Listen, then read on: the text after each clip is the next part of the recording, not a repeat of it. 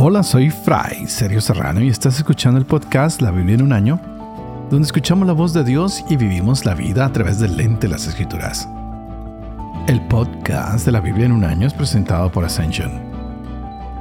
Usando la cronología de la Biblia de Great Adventure, leeremos desde Génesis hasta Apocalipsis, descubriendo cómo se desarrolla la historia de salvación y cómo encajamos en esa historia hoy. Llegamos al 111, nuestro día muy interesante. A mí siempre me gusta el número uno, así que hoy es 111 y veremos cómo David ah, empieza a tenerle miedo a Saúl. Después de que David ha vencido a Goliat, Saúl quiere rendirle un homenaje, pero hay algo que nace en el corazón. Tal vez Saúl piensa que le dio demasiado honor e importancia a David y su corazón se llena de envidia, de celos.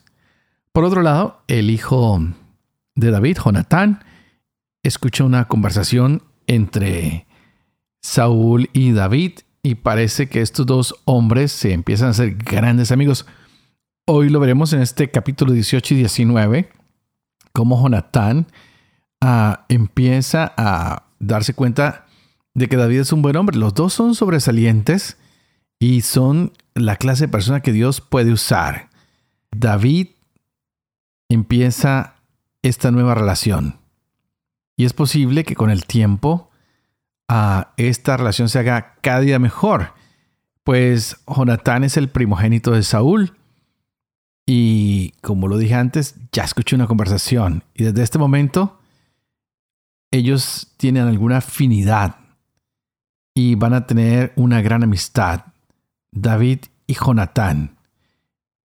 Vale la pena resaltar que la amistad es algo ejemplar y tal vez muchas veces nos olvidamos de lo lindo, de lo noble, de lo bueno, de lo increíble que puede ser tener un buen amigo, tener el afecto, el cariño de una persona.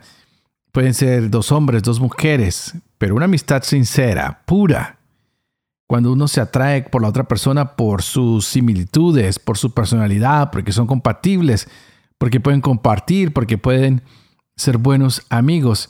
Así que Jonathan y David saben que el uno y el otro tienen cosas interesantes que pueden compartir, que pueden crecer, que pueden hacer juntos. Jonathan es un hombre sobresaliente, se destaca por su valor, pero ah, empieza a admirar a David y dice, wow, este hombre también es fuerte y es capaz, podemos ser amigos. Y se da cuenta que David ha puesto su confianza en Dios, en Yahvé. Así que ellos dos van a hacer un pacto de amistad. Y este pacto lo veremos de aquí en adelante porque va a ser muy importante para David. Es un pacto vitalicio que les va a ayudar a ellos en cada uno de los momentos que estaremos leyendo de aquí en adelante. Hoy leeremos primero de Samuel, los capítulos 18 y 19. Leeremos también el Salmo 59. Este es el día 111. Empecemos. 1 Samuel capítulo 18. En acabando de hablar David a Saúl, el alma de Jonatán se apegó al alma de David y lo amó Jonatán como a sí mismo. Lo retuvo Saúl aquel día y no le permitió regresar a casa de su padre. Hizo Jonatán alianza con David, pues lo amaba como a sí mismo. Se quitó Jonatán el manto que llevaba y se lo dio a David, su vestido y también su espada, su arco y su cinturón. David lograba éxito en todas las campañas que Saúl le encomendaba y lo puso Saúl al frente de hombres de guerra, y se hizo querer de todo el pueblo, también de los servidores de Saúl. A su regreso, cuando volvió David de matar al filisteo, salían las mujeres de todas las ciudades de Israel al encuentro del rey Saúl para cantar danzando al son de panderos y triángulos con cantos de alegría. Las mujeres danzando cantaban a coro. Saúl mató sus millares y David sus miriadas. Se irritó mucho Saúl y le disgustó el suceso, pues decía, Dan miriadas a David y a mí millares. Solo le falta ser rey. Y desde aquel día en adelante miraba Saúl a David con ojos de envidia. Al día siguiente se apoderó de Saúl un espíritu malo de Dios y deliraba en medio de la casa. David tocaba como otras veces. Tenía Saúl la lanza en la mano. Blandió Saúl la lanza y dijo, Voy a clavar a David en la pared. Pero David le esquivó dos veces. Temía Saúl a David porque Yahvé estaba con David y de Saúl se había apartado. Y lo alejó Saúl de junto a sí, nombrándolo jefe de mil, y entraba y salía la cabeza de la tropa. David ejecutaba con éxito todas sus empresas, y Yahvé estaba con él. Viendo Saúl que tenía mucho éxito, lo temió. Todo Israel y Judá quería a David, pues salía y entraba a la cabeza de ellos. Dijo Saúl a David, Voy a darte por mujer a mi hija mayor, Merab, tan solo con que me seas valeroso y luches las batallas de Yahvé. Saúl se había dicho, que no muera por mi mano, sino por mano de los filisteos. Dijo David a Saúl, ¿quién soy yo y qué es mi vida y la casa de mi padre en Israel para ser yerno del rey? Pero cuando llegó el tiempo de entregar a Merab, la hija de Saúl, a David, fue entregada a Adriel de Mejolá. Mical, hija de Saúl, estaba enamorada de David. Se lo dijeron a Saúl y le agradó la noticia. Dijo Saúl, se la entregaré, pero será para él un lazo, pues caerá sobre él la mano de los filisteos. Saúl pues dijo dos veces a David, Ahora serás mi yerno. Ordenó Saúl a sus servidores, Insinúen a David, mira que el rey te estima. También te estiman todos sus servidores. Procura ser yerno del rey. Los servidores de Saúl dijeron estas palabras a oídos de David y David replicó, ¿Les parece sencillo ser yerno del rey? Yo soy un hombre pobre y ruin. Comunicaron a Saúl sus servidores. Estas palabras ha dicho David. Respondió Saúl. Digan así a David. No quiere el rey dote, sino siempre pucios de filisteos para vengarse de los enemigos del rey. Tramaba el rey hacer sucumbir a David a manos de los filisteos. Los servidores comunicaron a David estas palabras y la cosa pareció bien a David para llegar a ser yerno del rey. No se había cumplido el plazo cuando se levantó David y partió con sus hombres. Mató a los filisteos doscientos hombres y trajo David sus prepucios que entregó cumplidamente al rey para ser yerno del rey. Saúl le dio a su hija Mical por mujer. Temió Saúl pues sabía que Yahvé estaba con David y que Mical, hija de Saúl, lo amaba. Aumentó el temor de Saúl hacia David y fue siempre hostil a David. Salían los jefes de los filisteos, pero en todas sus incursiones obtenía David más éxito que los demás servidores de Saúl, y su nombre se hizo muy famoso. Saúl dijo a su hijo Jonatán y a todos sus servidores que haría morir a David, pero Jonatán, hijo de Saúl, amaba mucho a David. Y avisó Jonatán a David diciéndole, Mi padre Saúl te busca para matarte. Anda sobre aviso mañana por la mañana. Retírate a un lugar oculto y escóndete. Yo saldré y estaré junto a mi padre en el campo, donde tú estés, y hablaré por ti a mi padre. Veré lo que hay y te avisaré. Habló Jonatán a Saúl, su padre, en favor de David, y dijo, No peque el rey contra su siervo David, porque él no ha pecado contra ti, sino que te ha hecho grandes servicios.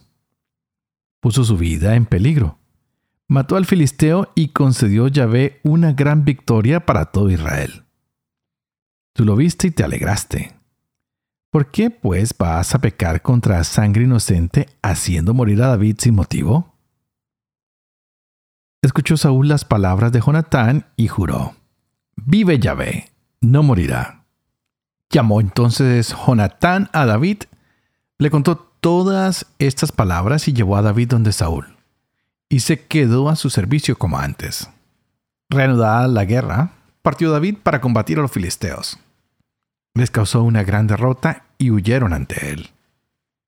Se apoderó de Saúl un espíritu malo de Yahvé estaba sentado en medio de la casa con su lanza en su mano y David tocaba. Intentó Saúl clavar con su lanza a David en la pared. Esquivó David a Saúl y la lanza se clavó en la pared. Huyó David y se puso a salvo aquella misma noche. Envió Saúl gente a casa de David para vigilarlo y matarlo por la mañana. Pero su mujer Mical advirtió a David si no te pones a salvo esta misma noche, mañana morirás. Mical hizo bajar a David por la ventana. Él huyó y se puso a salvo. Tomó Mical los ídolos y los puso en el lecho. Colocó una estera de pelos de cabra a la cabecera y los cubrió con una colcha. Cuando Saúl envió emisarios para aprender a David, ella dijo, está enfermo.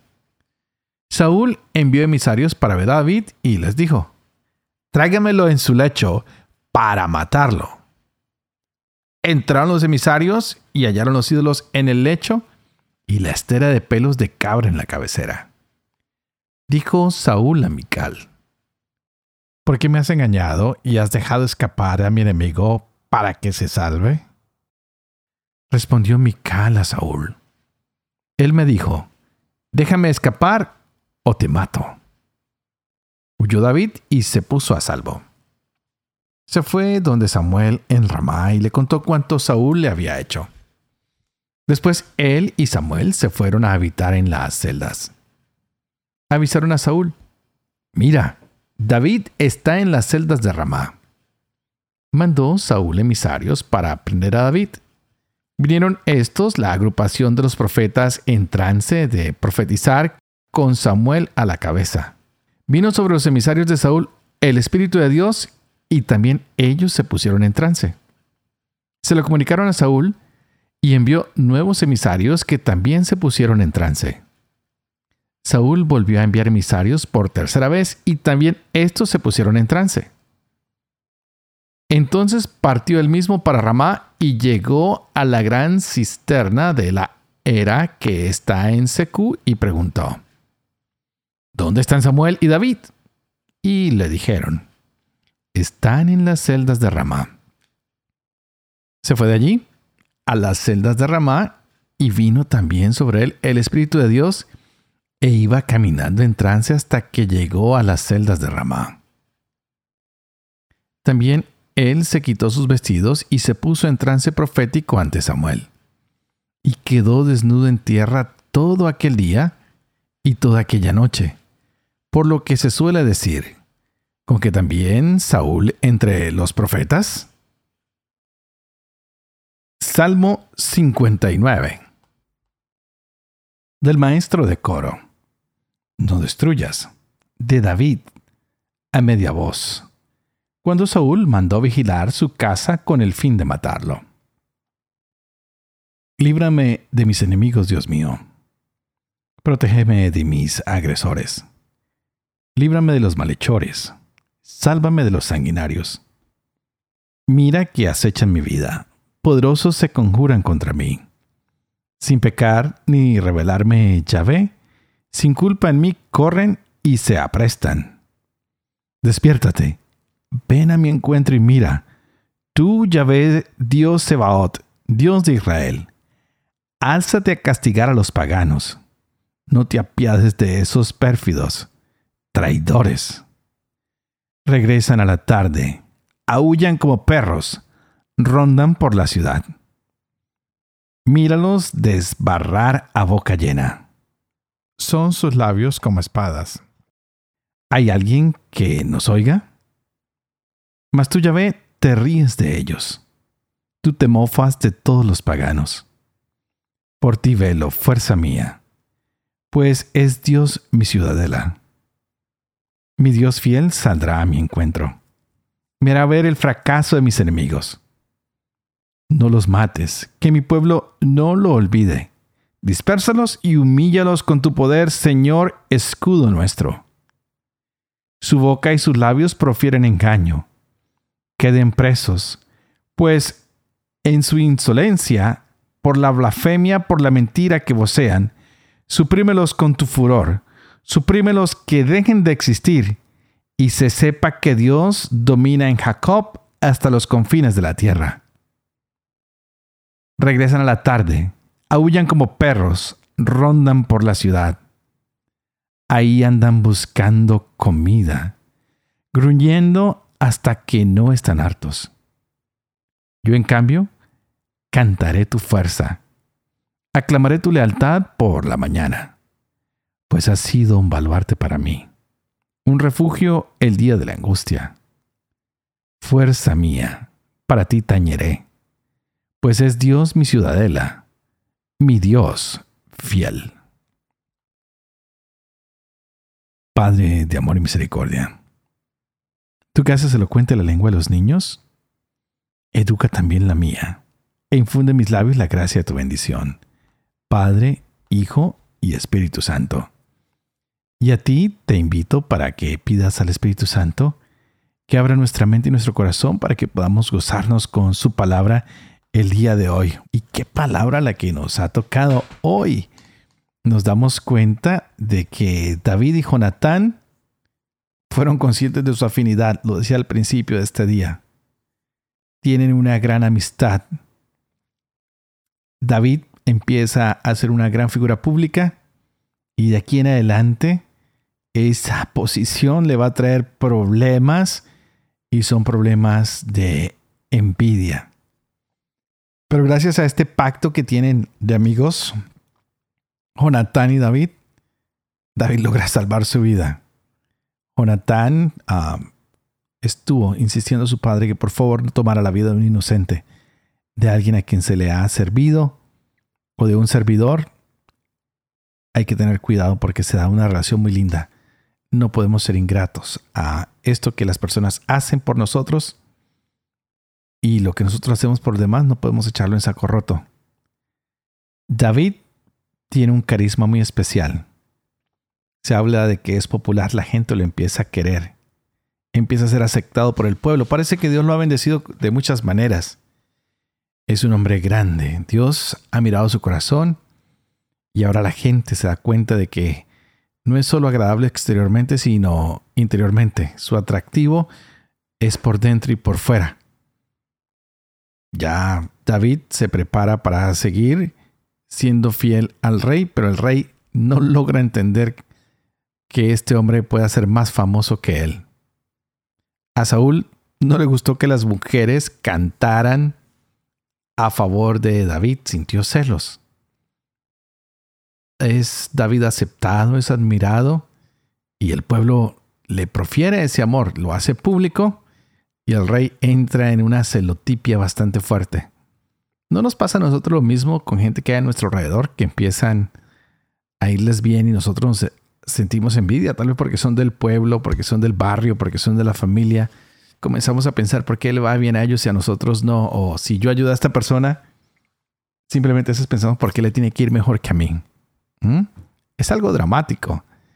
Y hoy los dramas no se acaban. David está tocando su arpa y Saúl le lanza a matar y se puede escapar de la muerte una vez más. Ya son varias veces que David ha escapado. David estaba tocando, no sé, tal vez una buena melodía o tal vez se había desafinado su arpa. Lo cierto, no lo sé. Pero de imprevisto, Saúl saca su lanza y se la manda para conseguir un, un golpe certero contra la pared, pero logró esquivarse. David escapa, pues ha eludido la lanza y se va de palacio. De aquí en adelante nos damos cuenta cómo Mical, si realmente está enamorada de David, también lo salva de Saúl, quien manda estos mercenarios a la casa de su hija y de David para que lo maten. Gente que no tiene ningún temor de Yahvé, van a cumplir la orden del rey, pero ya nos hemos dado cuenta que el amor vence todo. Esta mujer ama a David y le dice, es mejor que escapes, vete de aquí, vete de aquí y prefiere mentirle a su padre que permitir que el amor de su vida muera. Hay que tener gran admiración por esta mujer, pues ha salvado a nuestro héroe del día de hoy, a David. Para esto se necesita uno tener respeto por las demás personas. Se necesita tener gallardía. ¿Qué mujer más fuerte que hace que el ejército del rey no encuentre a su esposo? Que no le importa perderlo todo y ponerlo en riesgo porque ella ama a David. Vemos que también David es muy disciplinado. Saúl intenta matarlo una y otra vez, fracasa, da órdenes para que le quiten la vida, vuelve a fracasar y pareciera que en algunos momentos David se arrepintiera de servirle. No, no se arrepiente. Parece que David le tiene miedo a Saúl, pero no se arrepiente de servirle porque sabe que es el ungido. ¿Cuántas veces nosotros decimos, no, no voy a servir más en la iglesia porque uno de los ungidos falló, porque alguno de los de grupo falló, porque alguno de mi familia falló? Y nos alejamos de Dios, de la familia, de los amigos. No, mucha gente falla, aunque haya sido ungida, falla, falla. Y David sigue fiel, ayudando, haciendo todo lo posible para que todo siga bien. Qué interesante que nosotros podamos aprender de esto que David nos deja muy claro, que debemos tener respeto por los demás. Que aunque los demás atenten contra nuestra vida, que aunque los demás incluso traten de matarnos, ah, no podemos desconocer que ellos son también ungidos, amados por Dios. Y es mejor salir huyendo y decir, aquí corrió un cobarde que aquí murió un valiente. ¿Cuántas veces no se pudieran evitar problemas si simplemente no fuéramos como David, que prefiere escaparse, escabullirse? Qué lindo sería que cuando haya un injusto agresor que me grita, no, no le devuelva un grito, no le devuelva un golpe a la persona que es injusto agresor, sino que me vaya y escape y que después trate de reconciliarme y hacer las cosas bien. Es hermoso ver que David tiene un corazón como el de Dios, listo para perdonar, listo para servir, un corazón que no guarda rencor, que no guarda envidia, que no guarda venganza. Digámosle al Señor, Señor, queremos un corazón semejante al tuyo, como el de David, para que nosotros también podamos servir, para que podamos ser mansos, humildes, pero sobre todo para que podamos escuchar tu voluntad, para que podamos ser dóciles siempre a tu palabra, para que no dejemos que la ira, el engaño, las cosas malas se apoden de nosotros, cualquier espíritu de mal, como se apoderaba de Saúl. Que el Señor cada día nos haga más libres para amar como amaba David. Pero más que como amaba David, para que tú y yo podamos amar como nos ha amado Jesucristo. Que incluso desde la cruz decía, Padre, perdónanos porque no saben lo que hacen. Así que hoy un buen día para perdonar nuestros injustos agresores. Y tal vez si tú has sido uno de los injustos agresores para con alguien, acércate y pide perdón. Busca la reconciliación y haz tu corazón más sensible y más semejante al de nuestro Señor. Y antes de despedirme, como siempre, quiero por favor pedirles que oren por mí, para que sea fiel al ministerio que se me ha confiado para que pueda seguir viviendo con fe esto que leo, esto que comparto con ustedes, para que pueda enseñar la verdad y sobre todo para que yo también pueda cumplir lo que he enseñado. Y que la bendición de Dios Toporoso, que es Padre, Hijo y Espíritu Santo, descienda sobre cada uno de ustedes y los acompañe siempre. Que Dios los bendiga.